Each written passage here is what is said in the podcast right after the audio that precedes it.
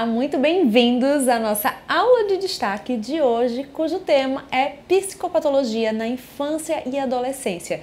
Gente, eu resolvi trazer esse novo formato para vocês. A gente tem o hábito de fazer aulões ao vivo aqui no nosso canal. Mas dessa vez eu resolvi também aqui aproveitar para gravar essas aulas mais curtinhas e para ficarem gravadas aqui, e não necessariamente ter que ter aquele compromisso de vir aqui assistir ao vivo comigo para vocês consultarem sempre que vocês quiserem. Então, aproveita e já me conta aqui nos comentários o que, é que vocês acharam dessa novidade do Psicologia em Destaque. E eu também queria aproveitar para convidar você para assinar aqui o nosso canal. Né? É muito importante para a gente dar o like aqui no nosso vídeo, assina nosso canal para ficar por dentro de todas as novidades do Psicologia em Destaque, bem como acompanha a gente em todas as nossas redes. Né? Nós temos o Instagram, temos o nosso canal do podcast que é bombado lá, gente, para você aprender enquanto dirige, enquanto está cozinhando, enquanto está fazendo alguma atividade doméstica, atividade física. Então você pode ter acesso aqui às nossas aulas também no podcast. A gente sempre coloca os áudios lá e muito mais conteúdo. Então é um conteúdo um pouquinho diferente aqui do canal do YouTube. Então, se você está me escutando também pelo podcast, né, bem-vindo. Eu sou apaixonada pelos nossos canais. Temos também playlists no Spotify. Uh, temos o nosso Instagram, que vocês devem me conhecer de lá também. Temos os sites, então fique por dentro aí coladinho no Psicologia em Destaque para não perder um conteúdo, além, claro, do nosso canal do Telegram, né, onde a gente compartilha sempre as novidades e alguns recursos e dicas é, exclusivas por lá. Então eu espero vocês em um desses canais e vamos começar o nosso papo hoje sobre psicopatologia na infância e adolescência, certo? Gente, por que, que eu resolvi falar sobre psicopatologia na infância e adolescência? Porque não existe um fazer clínica, né, em TCC infanto-juvenil sem a gente compreender questões de psicopatologia, né? E também porque eu me preocupo muito, gente, porque a demanda infanto-juvenil só cresce e como eu sempre falo, cuidar da criança de hoje é cuidar do adulto do futuro. Então, saber sobre psicopatologia é muito importante para nós psicólogos que trabalhamos com crianças, adolescentes e famílias, porque sem essa noção de psicopatologia, a gente não vai conseguir ajudar de forma efetiva, tá? Então, é uma demanda cada vez mais frequente, né? Crianças com transtornos e com psicopatologias aparecendo na clínica, então só cresce, é uma curva de tendência que só cresce ainda mais depois da pandemia, né? Com todos esses efeitos que o isolamento social, que as aulas online trouxeram, fora, né, as demandas que acabam acontecendo. Eu acredito que até a pandemia deixou tudo muito mais aflorado. É um nicho de mercado, como eu sempre falo para vocês, trabalhar com crianças e adolescentes é um nicho de oportunidade também para a gente trabalhar e se diferenciar, porque pouca gente atende bem. E também porque eu trago para vocês um dado de prevalência de psicopatologias em crianças e adolescentes de forma geral, que é de 14 a 20%. Esse dado é um dado antes da pandemia. Eu imagino que hoje com certeza aumentou significativamente. Então, se você imaginar que 20% né, das crianças e adolescentes possuem algum tipo de psicopatologia, é um número bastante alto que vai bater na nossa porta para a gente poder atender e cuidar. Então, eu queria trazer para vocês aqui mais algumas informações sobre psicopatologia na infância e adolescência, que segundo Dutra e Serra, 2017, o estudo da psicopatologia na infância inclui a compreensão e diferenciação de comportamentos normais para comportamentos patológicos. Então, o ponto-chave aí é da gente compreender o que está na faixa do que é esperado para cada idade e do que de fato seria patológico e do que de fato seria uma doença. Porque, gente, às vezes a gente pensa assim, ah, fulaninho é ansioso, mas em que ponto é uma ansiedade normal, uma ansiedade esperada, ou que ponto está sendo uma ansiedade que está trazendo prejuízos funcionais para esse paciente em questão. Então, a grande diferença entre normal e patológico é sempre quando a gente pensa intensidade, então a intensidade que o transtorno acaba aparecendo ou que o sintoma acaba aparecendo, e também a frequência, a duração que ele está tendo aí, ou o número de repetições a quantidade de tempo. Então são dois aspectos que a gente precisa ficar sempre muito ligado quando a gente fala de psicopatologia na infância e adolescência. A gente também precisa ficar sempre atento às características que são relacionadas né, a cada fase do desenvolvimento na infância e adolescência, como também ficar atentos a fatores genéticos e fatores ambientais, muitas vezes fatores aí que são passados né, de pais para filhos e também aspectos ali no ambiente que acabam fazendo com que o paciente acabe consolidando ainda mais alguns transtornos por questões mesmo ambientais, de reforçamento, de modelação de comportamento. Então, isso tudo a gente precisa ficar muito, muito atento. E aí é um ponto também que a gente vai ter que trabalhar sempre enquanto psicólogos infantos juvenis, também nessa psicoeducação familiar, para modelar ali, para a gente poder deixar um ambiente muito mais motivador, né? Um ambiente muito mais saudável emocionalmente e comportalmente falando. E também a gente precisa ficar atento aos fatores de proteção, e bem como, claro, os fatores de risco que cada criança e adolescente estão incluídos, tá? Uh, eu também queria falar para vocês que a psicopatologia, na verdade, é o ramo da ciência que trata a natureza essencial da doença mental, tá?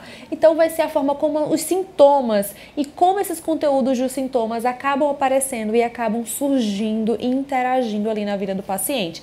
Então, na visão da TCC, que o tema aqui é TCC é psicopatologia e TCC na infância e adolescência.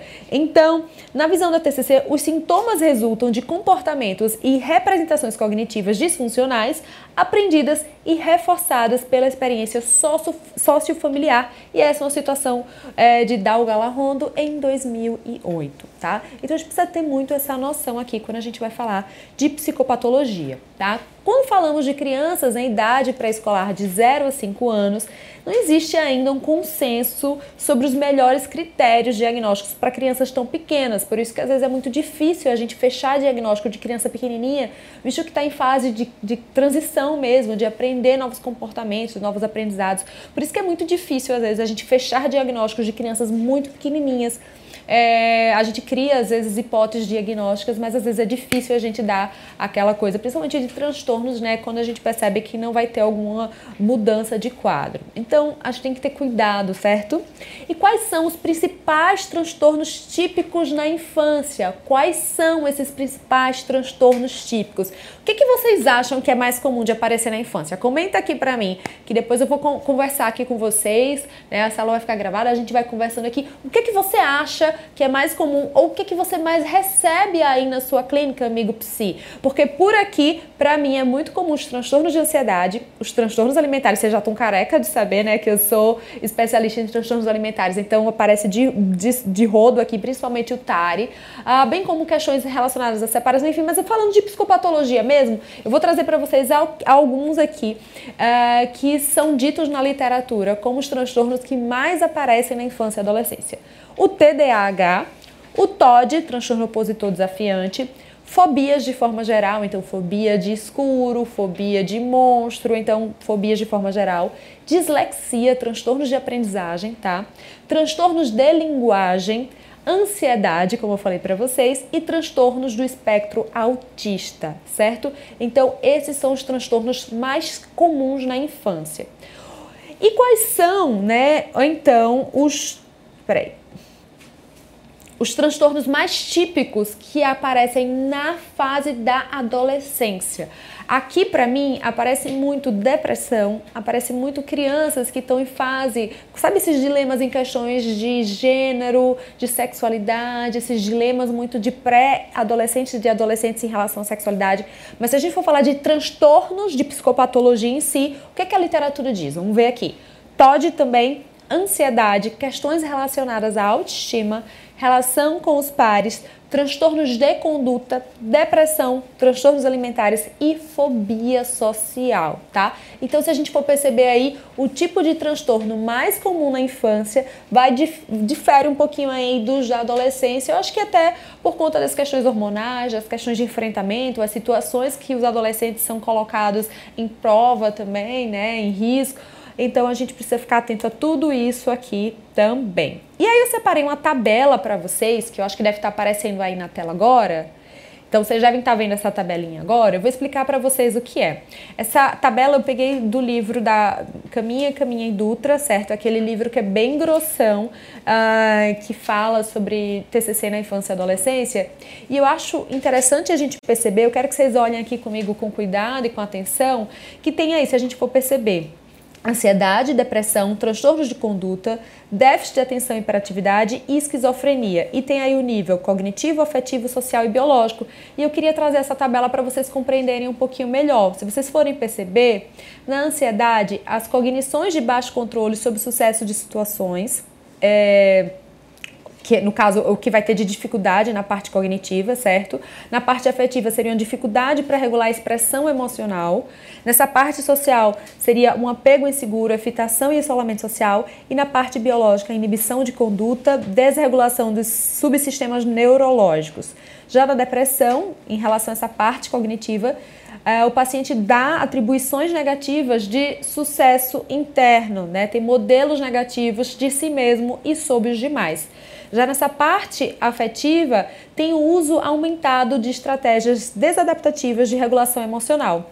E nessa parte social, é um apego ansioso e inseguro e também traz muito isolamento social. Já no nível biológico, o paciente apresenta sensibilidade aumentada para os estressores.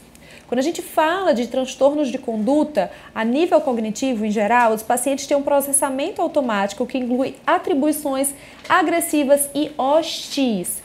No nível afetivo, tem alta variação e intensidade de respostas emocionais.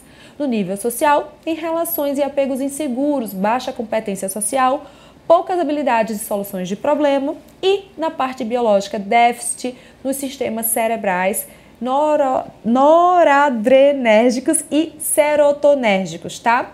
Já quando a gente pensa no déficit de atenção e hiperatividade, na parte cognitiva existe um déficit no processamento e codificação de informação, distribuição da atenção para poucos estímulos. No nível afetivo, tem uma dificuldade para o processamento de impulsos emocionais. No nível social, existe um déficit no autocontrole, como impulsividade, competência social pobre, rechaço social. E no nível biológico, existe uma diminuição da dopamina cerebral dificuldade para atenção seletiva, metabolismo irregular, irregular é, das monoaminas. Já na esquizofrenia, ao nível cognitivo, existe uma dificuldade para processar informação é, em situações controladas. No nível afetivo, existe uma afetividade embotada e retraimento social. Ao nível social, existe um déficit na comunicação pessoal e na solução de problemas. E a nível biológico, hiperatividade dopaminérgica, disfunção na integração central. Então, gente, eu acho essa tabela bem interessante. Eu quis trazer para vocês perceberem um pouquinho como é que os, a, a, os transtornos psicopatológicos, né, acabam impactando nesses níveis, cognitivo, comportamental, afetivo, como é que são esses tipos de sintomatologias. Então isso aqui tudo é muito importante de a gente se aprofundar para conhecer melhor, dominar melhor e ficar mais atento enquanto profissional psicólogo na hora de fechar diagnóstico e na hora da gente perceber psicopatologia. Claro que a gente pode trabalhar com escalas, né, para a gente ter um resultado mais acurado, avaliação psicológica, avaliação neuropsicológica, mas o nosso olhar clínico ele é essencial também para a gente começar a perceber sinais e sintomas de psicopatologia, para a gente começar a pensar em diagnóstico e no direcionamento adequado das intervenções e do tipo de tratamento que a gente vai seguir. Então, se a gente não compreender o que, é acontece em cada transtorno, a gente não vai nem saber que tipo de intervenção ou que tipo de tratamento é, a gente vai precisar seguir, né, mesmo dentro da TCC.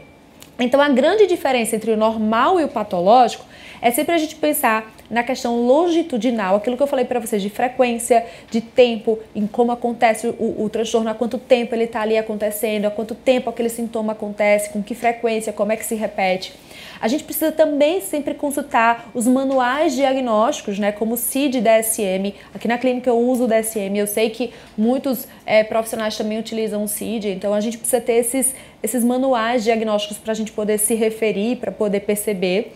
E sempre é muito importante a gente conceitualizar o caso, porque através de uma conceitualização a gente vai ampliar o nosso olhar e vai melhorar também o nosso poder de, de ser mais acurado ali quando a gente vai perceber de fato né, que transtorno é, como é que a gente vai intervir, para a gente poder até ajudar nessa parte de diagnóstico mesmo de psicopatologia. Então isso é bem, bem importante também, tá? Para a gente fazer essa visão da diferença entre o que é normal e o que é patológico de fato.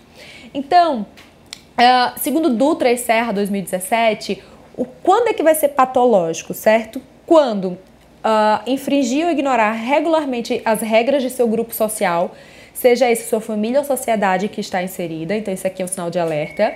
Dois, quando o paciente limitar seu desenvolvimento, prejudicando relações familiares e sociais, dificultando o êxito escolar e atrasando ou impedindo a sua autonomia pessoal. Então, esse ponto também para a gente ficar atento. 3. O nível de sofrimento que o comportamento ou a sintomatologia do paciente está tendo está prejudicando muito sua vida e com prejuízos funcionais significativos. Isso eu já tinha falado para vocês, certo? Então a gente precisa perceber sempre quando o paciente tiver um excesso ou uma insuficiência. Excessos ou insuficiências, liga o radarzinho aí na sua cabeça, independente do que está acontecendo na vida do paciente. Sempre que tiver excesso ou insuficiência, liga o, o alerta aí na sua cabeça, certo? Então, quando o paciente é, faz infração de normas, tem atraso ou defasagem no desenvolvimento, é, sabe que às vezes quando um paciente que já está pré-adolescente ou que já é adolescente ainda não menstruou, ou ela ainda não desenvolveu alguns tipos de interesses, ou ela está com algum atraso aí hormonal também a gente pode ficar atento, ou a, a, a paciente adolescente está tendo um comportamento muito infantilizado, ou a paciente criança está tendo um comportamento. Enfim, são coisas para a gente ficar sempre atento também ou quando tem algum entrave no funcionamento adaptativo, né, pacientes que estão tendo aí dificuldade de se adaptar nessa, nesse tipo de, de no que é exigido dele no dia a dia, então também é um alerta para a gente ficar atento. Então sempre ficar atento a características próprias do paciente, mais ambiente, fatores de risco e fatores de proteção. E fatores que podem implicar também psicopatologia, genética, temperamento, funcionamento neuroquímico, fatores ambientais, processo cognitivo, regulação emocional e os estilos de apego que esse paciente acabou ali tendo e estabelecendo com a sua família, e isso também vai refletir é, na personalidade dele, como ele indica, é, como ele lida.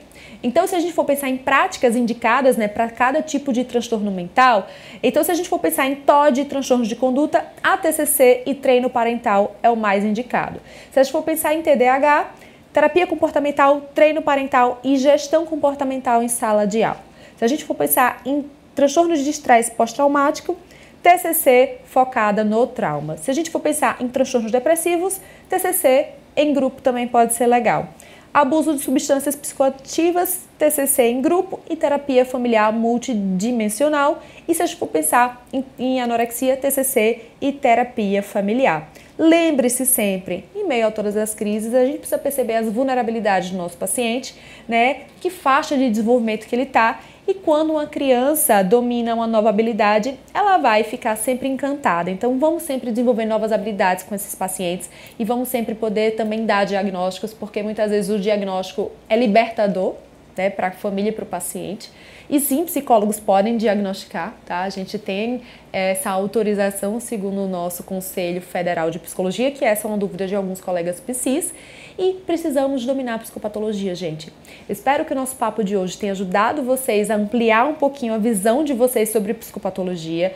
Então, Quero que vocês saiam daqui pensando sempre em frequência, intensidade, que isso é sempre muito importante da gente compreender. O nosso DSM deve ser o nosso melhor amigo, certo? E mais sobre psicopatologia na infância e adolescência, o mergulho sobre esse tema no nosso curso de TCC Infanto Juvenil, é ofertado pelo Psicologia em Destaque. Se você ainda não conhece nosso curso, gente, esse curso é demais, ele é sensacional. A gente, no momento, Confira, né, como esse vídeo vai ficar aqui gravado, esse podcast.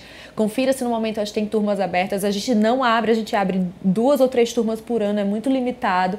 E lá a gente fala muito sobre todo o universo da TCC Infanto Juvenil e tem um módulo inteiro só falando sobre é, avaliação, sobre psicopatologia e é demais. Para mais informações, vocês podem mandar mensagem aqui no Instagram, mandar e-mail, entrar em contato com a gente pelas nossas plataformas. E é isso, gente. Qualquer dúvida, estamos sempre à disposição. Não esquece de deixar o seu o like aqui no vídeo e continuar nos acompanhando. Um beijo e até a próxima aula!